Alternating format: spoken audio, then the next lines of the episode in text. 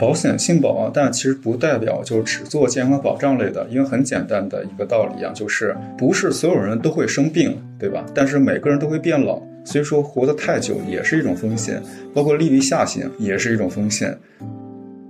投资里面还有一个有名的说法是不可能三角，就是风险、收益、流动性这三者是不可能兼得的。那我理解，其实对于保险理财和银行储蓄或者是银行理财产品来说，它在某种程度上是比较相似的。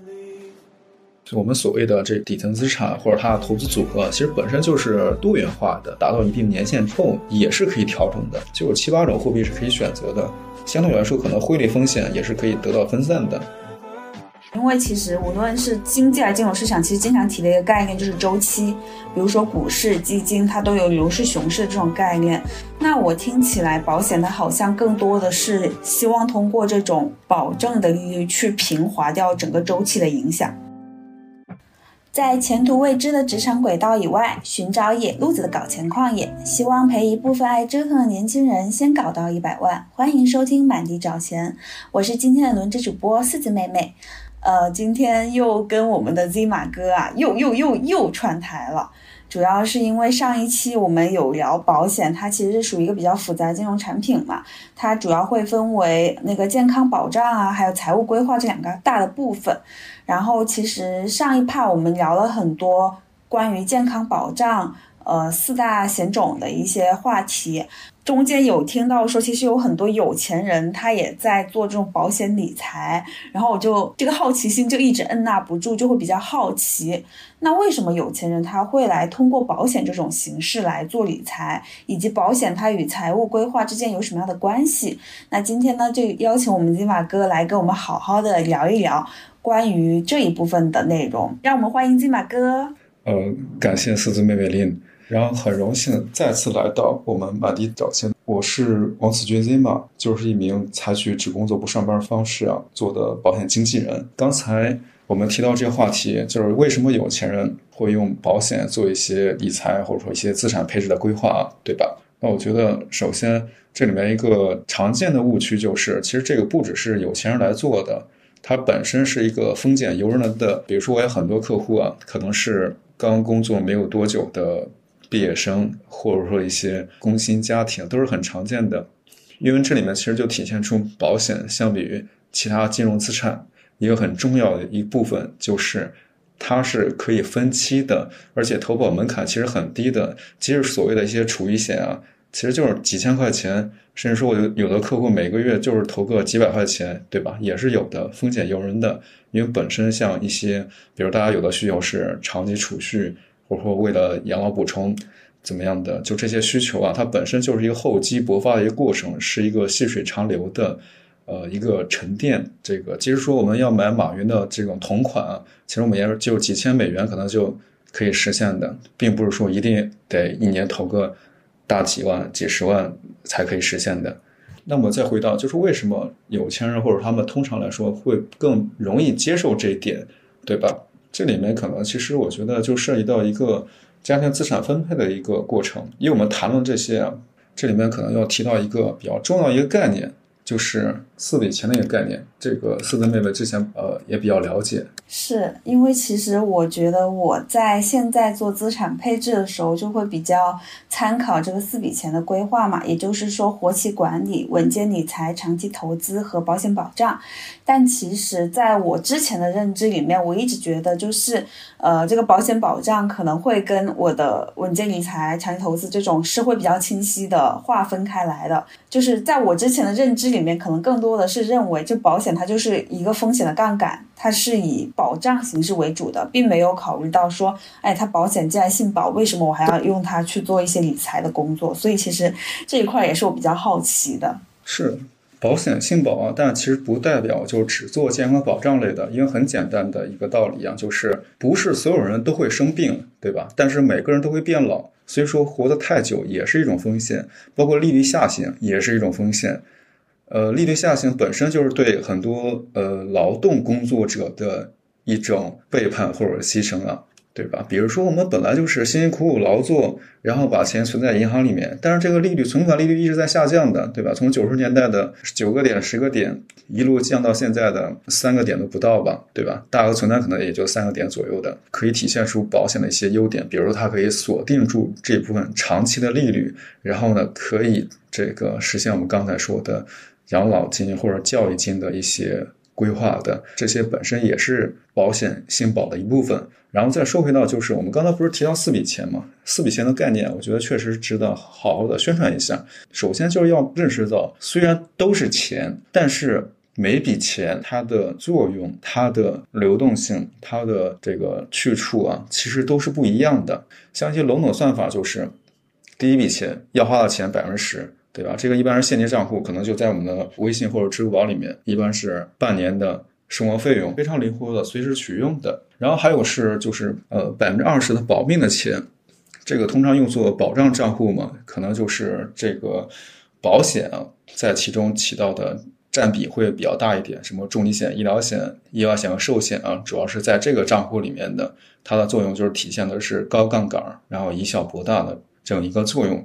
另外百分之三十是生钱的钱，比如说大家通常的投资账户啊、股票、基金、房产之类的，这种属于高风险高回报的。然后剩下的就是所谓的保本升值的钱，占到百分之四十，放到一些储蓄账户里面，比如说债券、大额存单，包括一些储蓄险、分红险，它体现一个作用是安全稳定并且保本的。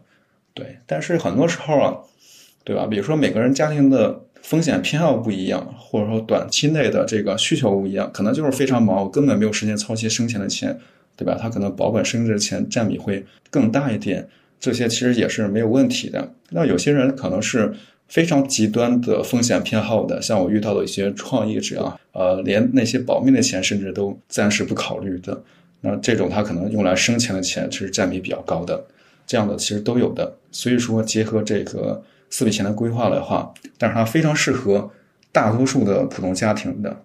就为什么专门提到教育金或者说养老金呢？因为像这种钱就属于那种弹性非常低的、非常刚性的需求，对吧？就我到这个时间点一定要拿出来的钱，不可能说我等股票回本了，然后在孩子在上学，我等股票回本了，我在养老，对吧？不可能出现这样的。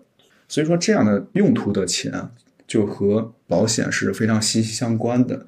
就可以体现出保险的长期的安全性以及它的稳定的现金流的作用。嗯，刚刚听金马哥非常详细的给我们介绍了一下，就是这个财务规划的四笔钱的概念嘛。然后其实我发现其中有一个比较有意思的点，就是其实保险它不仅是在保险保障这个模块它有所设计，我理解这一块可能更多的是像我之前也认知到那种，比如说偏健康保障类的。我发现金马哥他在讲述的过程中会把这种储蓄险、分红险这种类型会和和银行储蓄或者是一些比较偏债券型的，都放在稳健理财这个模块去聊的。那其实这里也比较好奇到，就是说，因为我知道，其实，在投资里面还有一个非常有名的说法是不可能三角嘛，就是风险、收益、流动性。这三者是不可能兼得的。那我理解债券它可能相对来说就是风险更大一点，收益性更高一点，但它的流动性也更强一点，这是债券的特点。那我理解，其实对于呃另外两个种类，像。保险理财和银行储蓄，或者是银行理财产品来说，它在某种程度上是比较相似，可以来作为对标的两款产品。那我也比较好奇，金马哥对这两个产品之间的一些介绍，比如说，那我们为什么不去买银行的储蓄？因为其实可能很多三点几的这种利率，我们买个半年的，或者是几个月的，可能也能达到呀。那为什么不去买银行，而选择买保险理财？嗯嗯，明白。嗯，这个问题我想反问你一下，对吧？可以说一下自己家银行的存款利率现在怎么样？呃，确实，我觉得存款利率是确实比较低的。这个是呃，现在整个政策的要求整体都是处于一个比较降息、利率下行的状态嘛。但其实像此外的话，有一些货币基金。然后还有一些呃其他的固收的产品，其实它的收益其实是可以达到三点几甚至三以上的，只是说就是它确实是存在一些风险性的，但我理解它相对来说流动性也是比较高的，就是我认知到的一些理财产品是这样子的，啊嗯嗯，明白。我们刚才这个问题啊，就是其实我这么说吧，就我们刚才说的四笔钱的账户里面，无论是生钱的钱还是稳定增值的钱，其实都可以通过保险来实现的。只是说过去大家接触的保险呢，更多是这种，比如像年金险或者增额寿，是那种确定的达到合同条件一定给到的，它可能更像一种，呃，长期利率相对更高一点的存款。对，当然这个可能是一个。呃，比较长的一个话题，等会儿可以具体的聊一下。那我就接着刚才啊，思思妹妹提到的投资的不可能三角：安全性、收益性、流动性，对吧？那我们来分析一下储蓄险这些东西，它在这个不可能三角里面位于哪个区位？就首先来看安全性吧，我觉得可以这么理解啊，就首先来看机构的安全性吧，就是提供这种产品的安全性，对吧？呃，因为带上公司这两个字，大家都觉得，呃，公司总是会倒闭的。所以说，加上保险公司，它非常常见的问题就是保险公司倒闭了怎么办？那我可以这么说吧，就呃，如果说保险公司倒闭的话，那我们存钱的银行或者说这个呃基金、证券、房产啊，可能已经倒闭过一圈了。其实最后才轮得到保险。对，因为保险啊，它其实建立在一系列的安全机制措施上，它其实整个社会的呃风险的。压舱石经济的稳定器，你想想，我们啊保险公司啊，它成立的标准，比如说它注册资本最少有两个亿，而且相比其他公司来说必须实缴的。然后呢，每一笔保单呢，我们都要交一笔类似于，说的不好听点，可能类似于一个保护费的形式，对吧？交到保险保障基金里面。对我们理解，其实无论是对于保险公司还是对于银行来说，它整个属于金融体系有点类似于基石的这个状态嘛。其实它整体的风险都是相对比较低的。比如说说保险，它也需要交保证金，那银行其实它也是需要去做这种保证金的承纳的。双方都是有比较强监管的嘛。那我这里其实有个比较好奇的点啊，就是那如果保险公司它现在的盈亏出现了问题，那它能保障的是说你交的本金我能给你退还，还是说成约定？的收益也能保证给你呢，因为其实它可能，比如说我早期买的保险产品，你约定我六个点，对吧？我六个点要返还。那如果到后期它真的这个保险出问题了，由在保险公司或者是其他呃国家注资也好来解决这个问题的时候，它这个保单是能按照它收益约定收益的去给你做偿还，还是说实际的保单价值呢？好，现在我们来介绍一个。呃，一个可能平时大家没有了解过的概念，叫做现金价值。现金价值什么意思呢？就是我们把钱存在银行叫做现金存款，对吧？那我们把钱投到保单里面，像一些长期的保单，比如说重疾险、寿险，那包括像这种储蓄险、分红险、增额寿、年金险这一类的储蓄险，也都有个东西叫做现金价值。那么现金价值这个东西呢，是写进合同的，那就涉及到这个产品本身的一个安全性了。产品本身的安全性怎么解释呢？比如说，呃，储蓄险里面我们可以分为几个类别啊，年金险、增额寿、分红险、万能险、投连险，它们其实有区别的。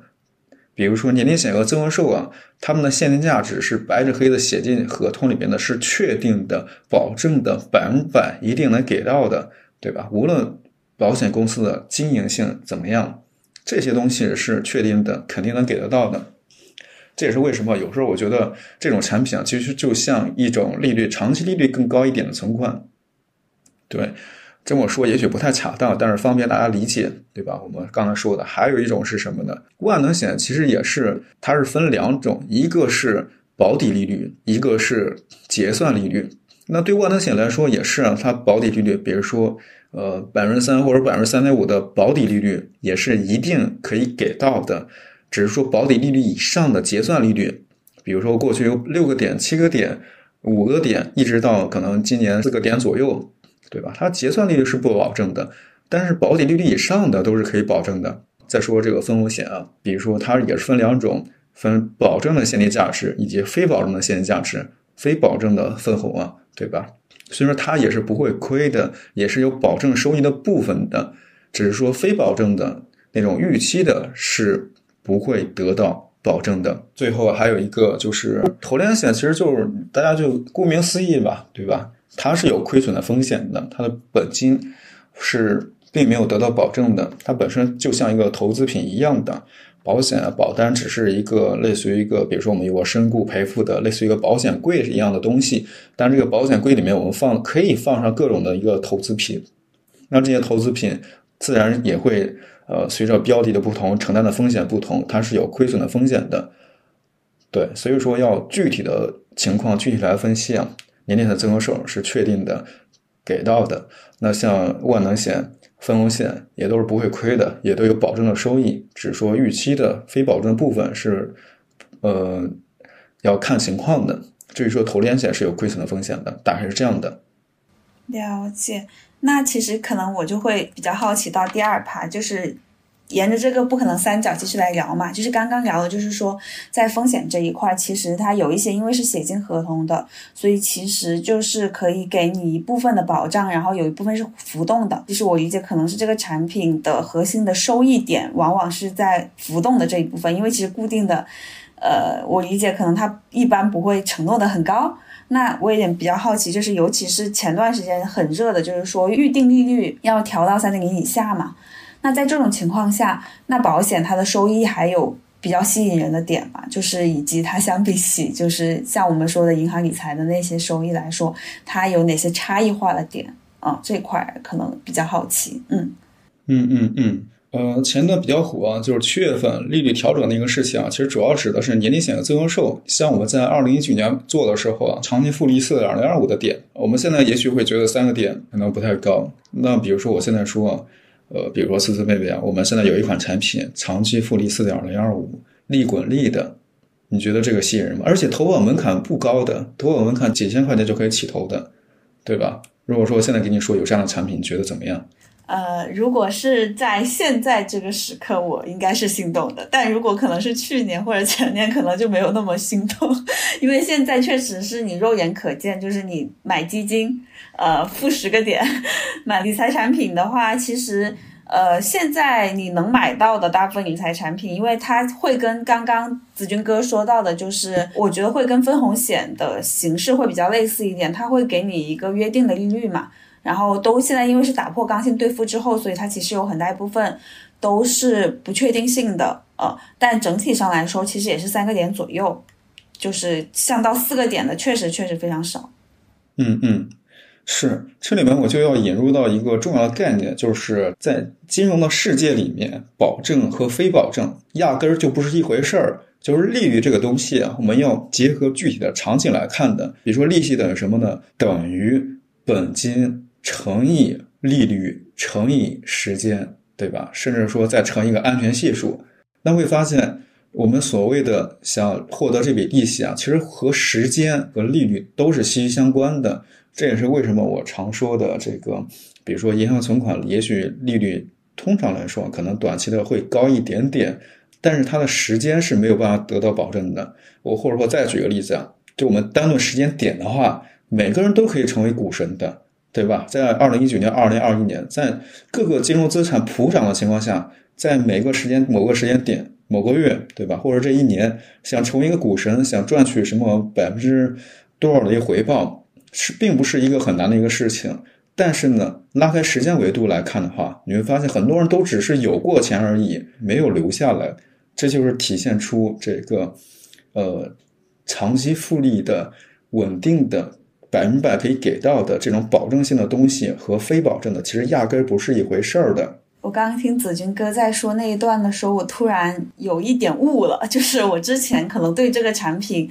一直不是很理解的一个点，就是因为其实无论是经济还是金融市场，其实经常提的一个概念就是周期，比如说股市、基金，它都有牛市、熊市这种概念。那我听起来，保险它好像更多的是希望通过这种保证的利率去平滑掉整个周期的影响。就是可能对于无论是呃非常高风险投资者，就很有钱的，还是说普通老百姓，或许拿出来一部分钱来买这种类型的保险，它做到的作用就是我能够平滑掉一个，比如说一个周期十年，我能平滑掉这十年它这个波动对我可能产生的影响啊。所以刚刚突然听的时候有一个这样的想法，我突然觉得好像这个产品也不是，就好像有有那么点意思。就是我们这些事情拉开时间维度看和当下一年看的话，其实完全不是一回事儿的，对吧？比如说，就拿买方来说，过去三十年房价永远涨，就类似于一个信仰一个事情的。但是拉长时间维度看，对吧？你会发现它总会回归到正常的消费品。利率其实也是这样的，随着一个社会的经济发展，这种无风险的利率啊，一定是不断的下降的，它是一个大型的趋势。那么再看，对吧？九十年代银行存款利率十个点，保险预定利率八点八个点，对吧？看上去那个时候你如果说要买一份保单的话，对吧？都觉家人都会觉得你挺傻的。但是我们现在来看呢？银行利率说降就降，对吧？赶上什么危机，零几年直接就降到几个点。但是保险呢是写进合同的，是一定要给到的。这也是为什么像二零一九年的时候，我们卖的还有这个长期预定利率，这个每年复利接近百分之四的这么一种产品的话，那像当时对吧？我姐还可以在银行，还可以在农村信用社买到五个点的存款。那个时候大家在这个呃各种的互联网存款也可以买到五个点的存款，但是呢。会面临一种叫做利率下行的风险，钱这个期间到了，呃，然后我又用不到，我想再投出去，就会发现有一个这个长期预定利率高一点的这种账户，而且不用操心的，其实还是一个比较有吸引力的一个地方。这也是为什么在四点零二五的这种预定利率的产品被调整啊，被这个停售之后，然后。七月所谓的七月份，那个时候比较火的是确定的是百分之三点五的，对吧？百分之三点五的搁在二零一九年的时候，我觉得我也卖不出去的。当时我也是这么想的，那四点零二五的这个点停售的，我这个三点五啊怎么卖的？对吧？谁买啊？但是呢，会发现过了几年之后，如果大家真的认识，比如说或者了解一些金融系统里面做风险这个控制的、做风控的，你问他这个。我长期每一年一定要实现这个复利的这个数字的话，会发现其实并不是那么容易的一个事情，是一个还是一个比较难的。对，呃，所以说我们经常也会遇到一些年轻的投资者，当然这个也涉及到另外一个因素啊，就是年龄和经验的因素。很多时候大家会觉得这个或者说一些所谓的收益低啊，可能是因为没有亏过。还有一些时候，大家会觉得这个时间比较长，可能是因为比较年轻，这可能涉及到一个心理因素。比如说，如果是二十五岁的话，五年或者十年这回事儿，相当于占了生命的二分之一的长度了，很长的。但是如果说对一个三十岁、四十岁、五十岁的人来说啊，这个十年或者五年只是几分之一而已。或者说，如果说大家再进一步了解的话，对于金融投资这回事儿，会发现五年真的不算长。就刚刚子君哥在说这的时候，我就想起来，就是六七月份的时候，因为那个时候其实我知道，不管是银行还是各大保险公司以及各大保险经纪，都在疯狂的宣传，就是这个保险产品三点五的这些产品嘛。我当时还有去了解，然后我当时印象很深，就是其实这也有点类似于刚刚子君哥说到的，还有就是这个不可能三角中涉及到流动性的这部分，我当时是有看到那些保单的返还的规则。是可能前三年、前五年都不会返还的，就你必须要一直交，可能一直到比如说五年或者是几年之后，它才会相当于呃慢慢的才会开始有收益，可能前面都是相当于。呃，你交了钱之后，他给你返还，或者是他这个保险的保单，我理解我没有记错的话，可能五年还是六年才会回本，他会有那个计算方式。然后我当时就心想啊，要到这个时候才能回本嘛，然后就会觉得这个时间太久了，有点不能接受。哪怕他可能一直约定我说，可能到二三十年都复利百分之三点几，我都会觉得这个时间维度对于我来说太长了，这个流动性太差了。呃，所以说它是一个需要很多解释成本，因为我们现在聊的一个事情啊，叫做我觉得其实涉及到金钱心理学的一个范畴了，对吧？就是对投资时间的一个感受。因为像我们，比如说如果说刚毕业没有多久的话，其实工作、城市、职业很多的变动是非常大的。对吧？他们其实没有一个稳定期的对这个时间的感受，五年确实会发生很大的天翻地覆的变化。比如说，我也遇到过客户，呃，在没有了解之前啊，我见他就说过，坚决不买储一险坑的，对吧？对吧？为什么要交给保险公司来投资呢？买个理财什么，随便买个理财不香吗？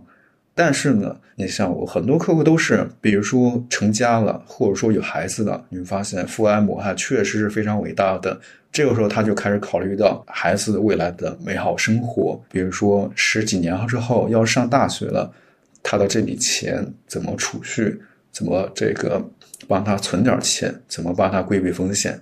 这其实就是一个非常典型的一个场景。很多时候，呃，我们对这个嗤之以鼻啊，或者说不太感兴趣，是也是正常的，可以理解的。很多时候只是因为年龄以及时间和这个经验没有到而已。呃，我之前邀请的嘉宾叫林阳，这位基金博主，其实也提到，其实基金的一些持有时间，通常来说也得有五到八年。你像那么多人，为什么对吧？基金或者一些在涨，但是为什么大多数人都是亏钱的？其实很多时候就是留不下来，留不住嘛。房产可能对很多人来说，反而是一个可以长期能强制储蓄的一个资产，就是因为它流动性比较低。那如果说我们投资实业的话，真的是开一个门店或者投资一个产业的话，三年五年以后才能这个实现回报，也是一个很正常的一个事情。这才是金融和真实世界里面一个正常的回报水平。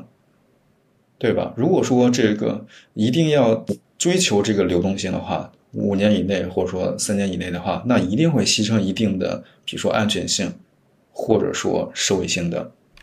尤其是这种无风险利率的这种收益性，因为我刚刚突然听子君哥聊这一环节的时候，有想到就是为什么我会觉得五年六年才回本这个事情会让我觉得有点难以接受，是因为。呃，首先对于基金、股票这一部分来说的话，可能是有这样的预期感知的。你是把它当做一个投资品、长期投资的一个认知去看的。那像我一开始也提到，就是说会更习惯于把这种投资型的保险和银行储蓄理财这种去看嘛。那对于银行储蓄理财来说，更多的感知好像就确实是比较短期的，可能就是几年以内的，就不会说我要买个十年或者是很多年的这种。而且那个时候你就能很明显的看到你的账户上每一天。或者每一个月、每一年，它的数字是一直一直往上涨的，所以那种感知的刺激会让你觉得，嗯，这个东西就是我认知中的，就是稳定的收益的缓慢增加。但确实这一部分就是它可能约定的只有你这个短期限额内的这种收益嘛，就像刚刚说，可能啊之前银行能到十个点，那现在可能就只有两个点，这种都是可能就是风险这一块需要去承担的。嗯嗯。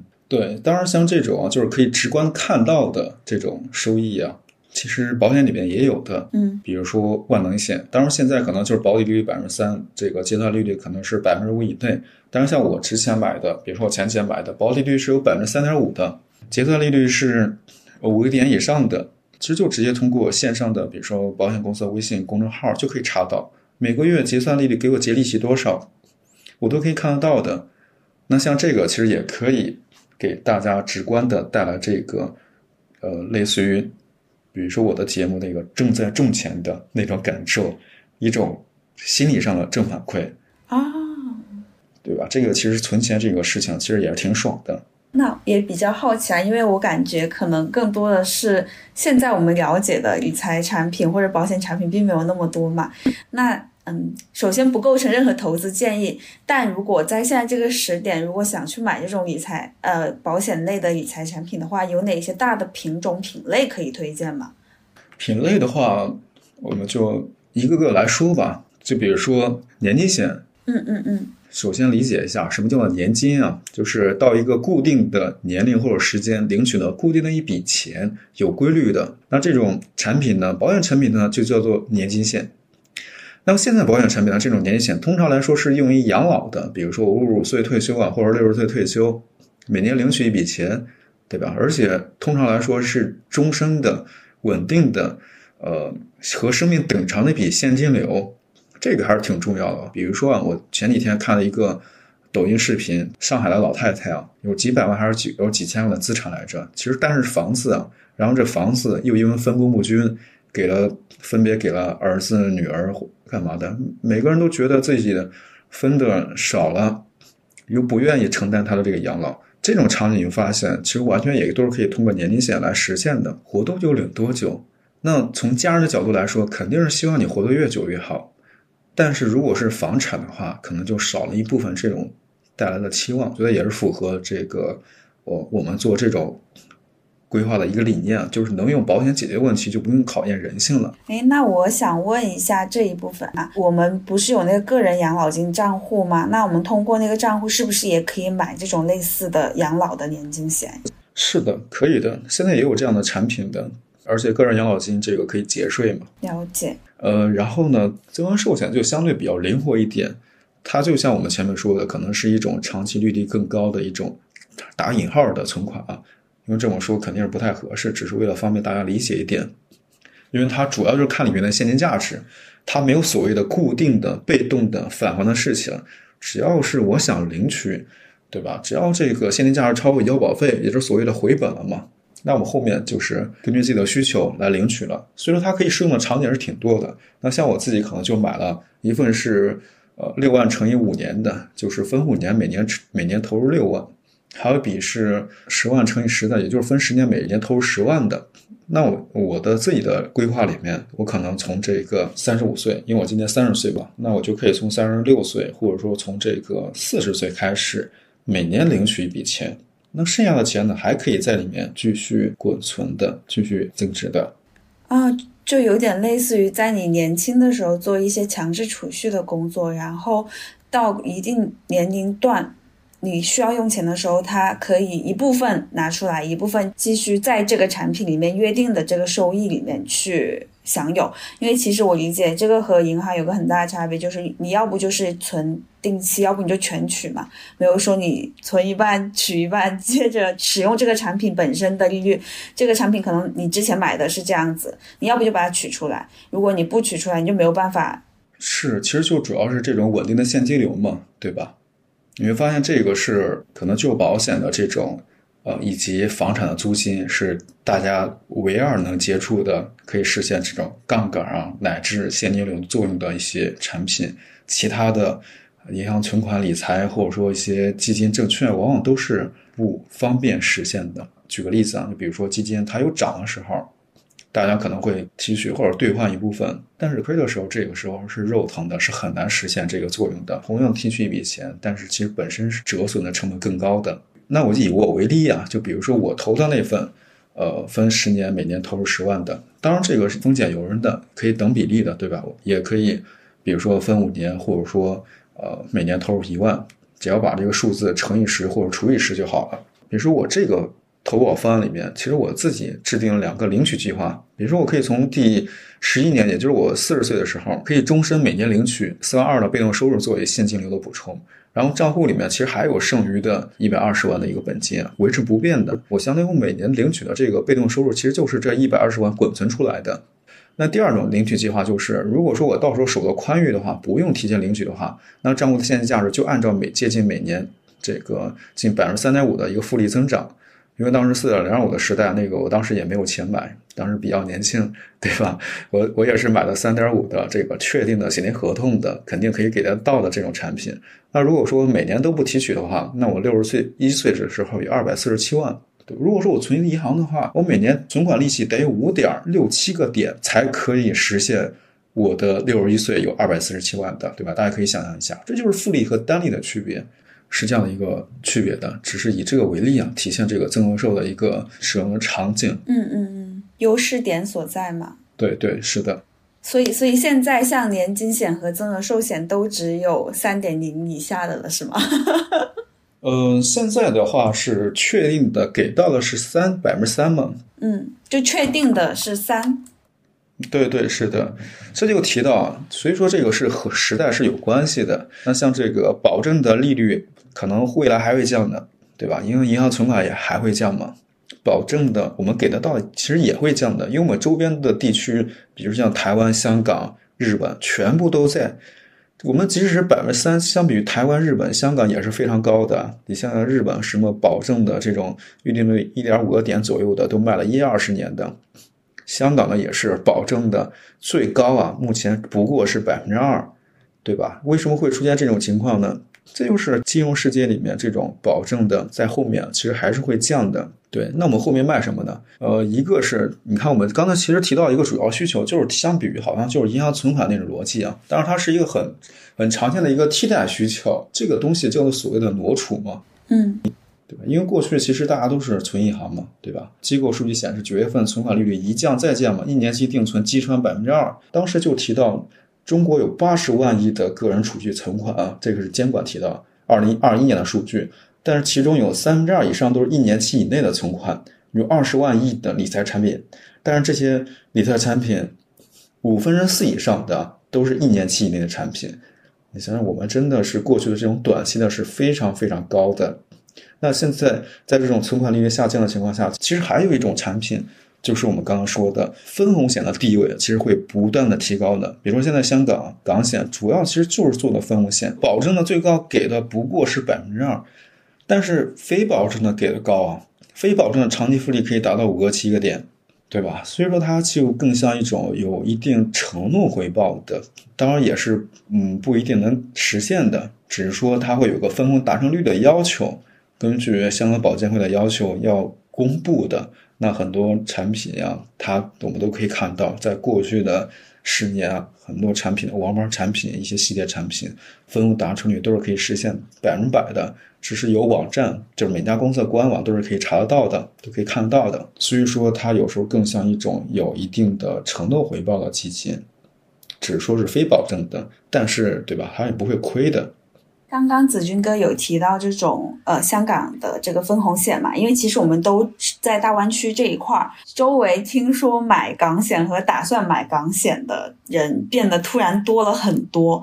其实那我也比较好奇，那港险它的一些优势可能就是在于它。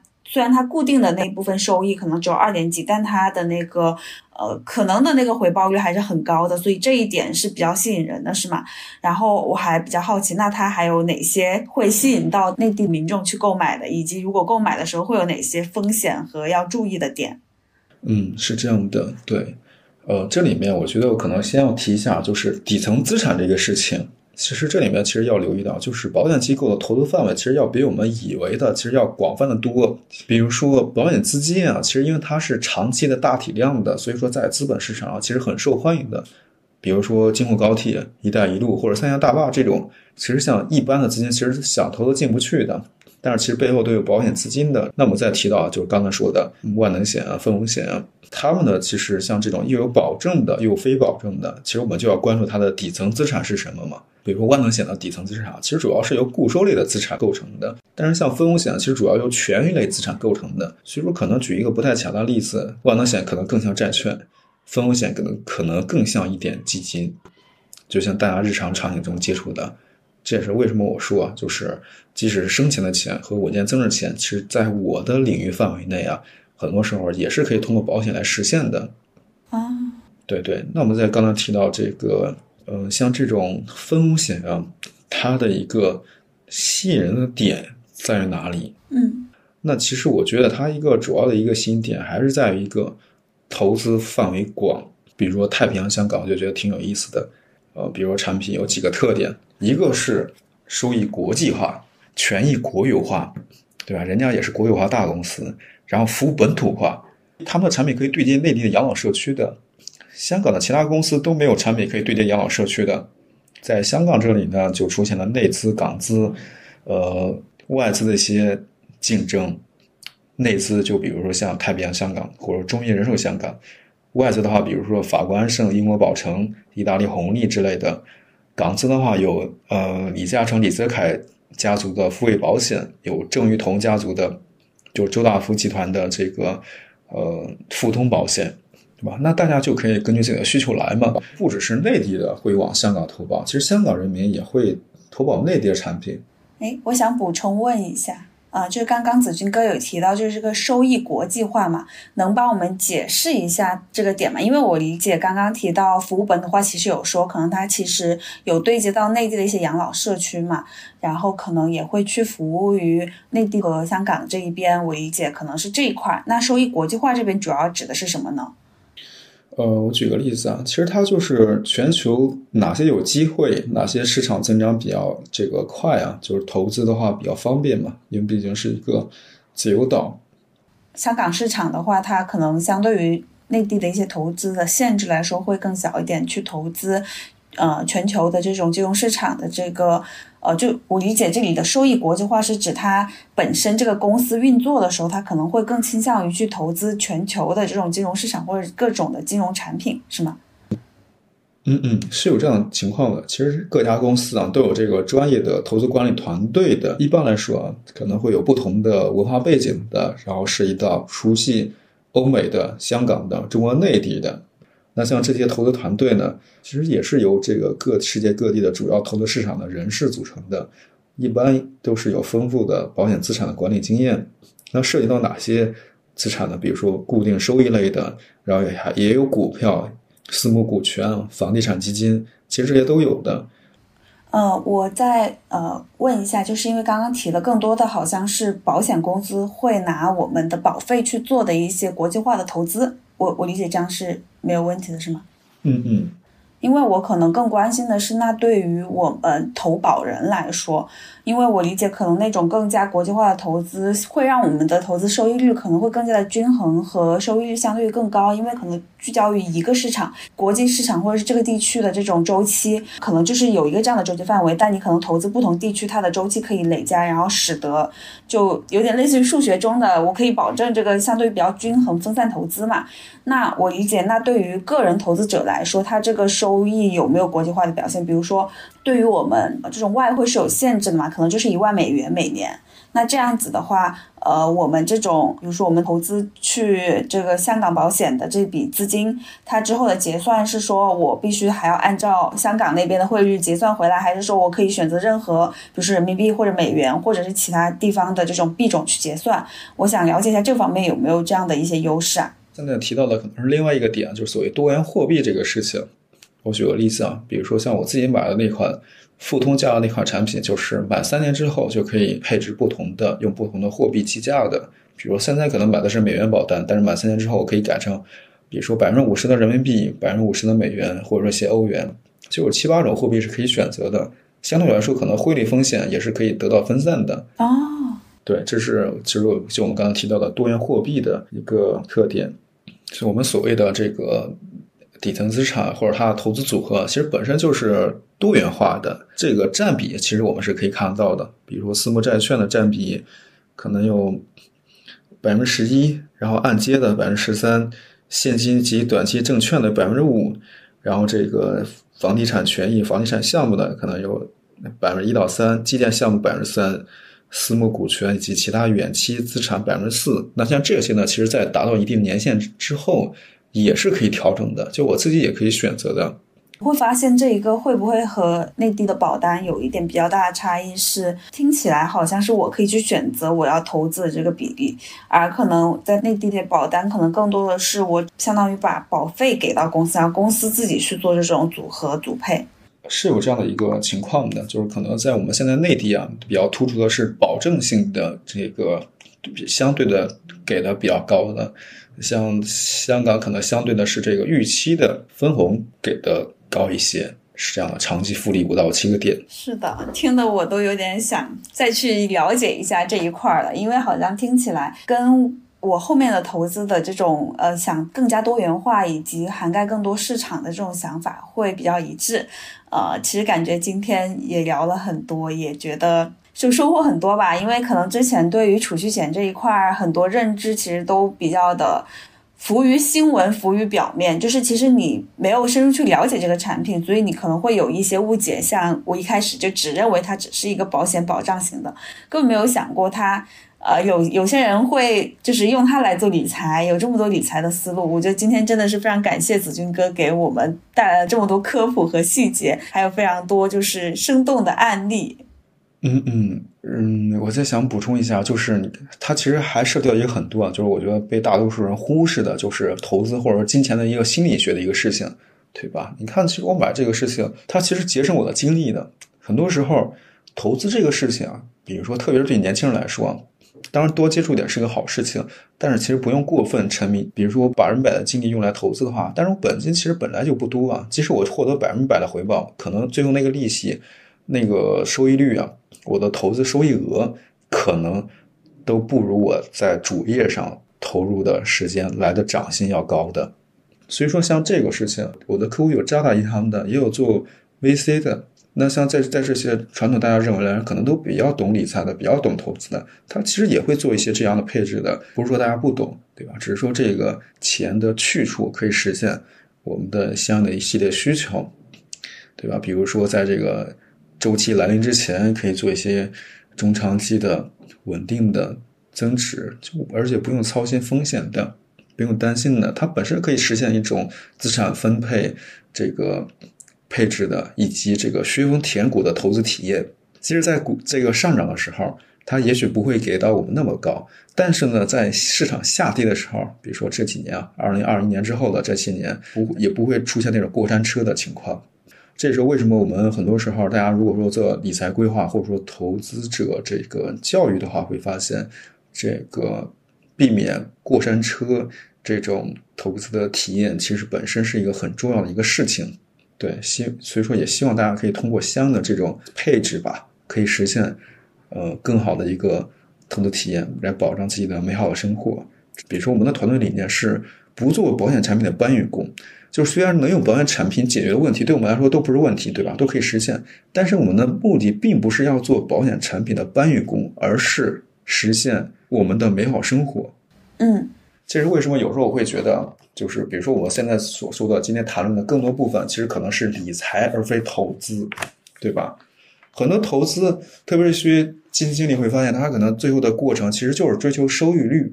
但是其实我们不是的，我们不是一味的追求收益率，而是看我们的需求是怎么实现的。那大家最后会发现，我们很多需求其实不一定非要通过追求高风险高回报的这个来实现的。是的，我这个是非常认同，因为我觉得就是对于大部分年轻人来说。你虽然可能有学习的能力，但你不一定有那么多投资学习的时间以及精力。其实可能你去做一些相对于更适合自己的一些投资或者是理财，其实已经足够了。像如果你是非常专业的，想从事金融投资这个行业的，你可以多去研究钻研。我觉得这是因人而异的嘛。只是说，我觉得像刚刚子君哥提到，就是说对于大众来说。它可能更多的就是说，有一个让你能够晚上睡得安稳的方案，其实是最适合你的这种投资理财、财务规划的方案。是的，是的，这也是为什么就是我想成为一名卓越的财务规划博主啊。这里面其实就涉及到理财和投资是有区别的。你看，我们发现所有钱都涉及理财，四笔钱、各种钱都涉及理财，但是其实只有闲钱才涉及投资。而且我们理财其实实现的是提供的是确定性，对吧？通过分析我们的需求，通过分析我们的美好生活，我们的理想生活，那么可能这是我们上一期就聊过的，对吧？我们理想生活什么样的？然后通过理财提供确定性，投资其实是实现一种可能性，提供可能性。这是为什么说 有时候大家觉得收益率低，可能是想实现暴富而非理财。嗯。对吧？然后理财是涉及到我们人生的，这也是很多时候大家会说的，理财就是理人生，对吧？理财是人生的事儿，是关乎很多时候，而且涉及到家庭责任，对吧？以及自由的一个事情。投资是关于梦想和生活的一个事情，可能各有各的乐趣。哇，觉得真的，子君哥最后这段话说的特别特别好，也让我收获很多。也希望能够听到这里的听友能够去。好好的先了解一下自己真正的这种投资也好、理财也好的需求是什么样子，呃，以及我觉得养老这个话题确实也是，不管你是二十岁、三十岁还是四十岁，可能在现在这个当今这个社会都是需要去留意起来的一个话题。再到可能就是说自己的投资偏好到底是怎么样子，自己的理财到底要不要把保险纳入进来？我觉得这些都是大家可以听完我们这一期可以去好好想一想的。如果大家有任何的这种问题啊，或者是想进一步了解的，也欢迎在评论区。或者是直接在我们的听友群，以及直接联系 Z 马哥去了解更多理财这个事情本身就是因人而异的，可能就是每个人都有自己的偏好或者是比重，然后大家可以根据自己的需求，然后去选择更适合自己的方案啊。这里我觉得真的就是听完刚刚子君哥这一的分析，我觉得我真的想再约他一个时间，单独聊一聊我自己的财务规划这方面的话题。好的，没问题。所以说，对吧？我可能最后差不多结束了。最后，其实就想说一些祝福的话。最后，就希望大家除了关注市场之外，更关注我们的个人和家庭。然后，这些投资、保险或者税务之类的，它其实只是一种工具嘛。通过这种工具，然后做出各种各类的财务决定，实现我们一生的现金流和风险的平滑消费和管理，对吧？通过不同时间，年轻的和年老的自己，呃，不同时间前不同的资产，比如说现金啊、保险、基金、房产之类的，可以实现自身的教育、养老。风险传承、税收之类的规划，达到收支平衡的人生。的，那今天我们就到这里啦，也欢迎大家可以在苹果播客、小宇宙、喜马拉雅、网易云音乐、荔枝 FM 都来找我们玩哦。也欢迎大家，如果真的有这方面的需求，可以找子君哥了解更多，然后去找到更适合你的方案。那今天就先到这里，跟大家说拜拜。好，拜拜。Might try doing exercise.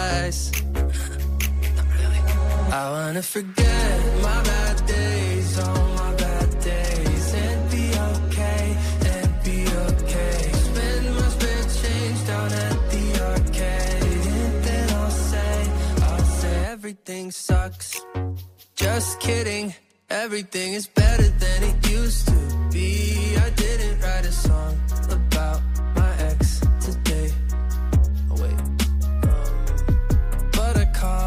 my friends and I told them we should hang out if it makes sense. Cause I miss them and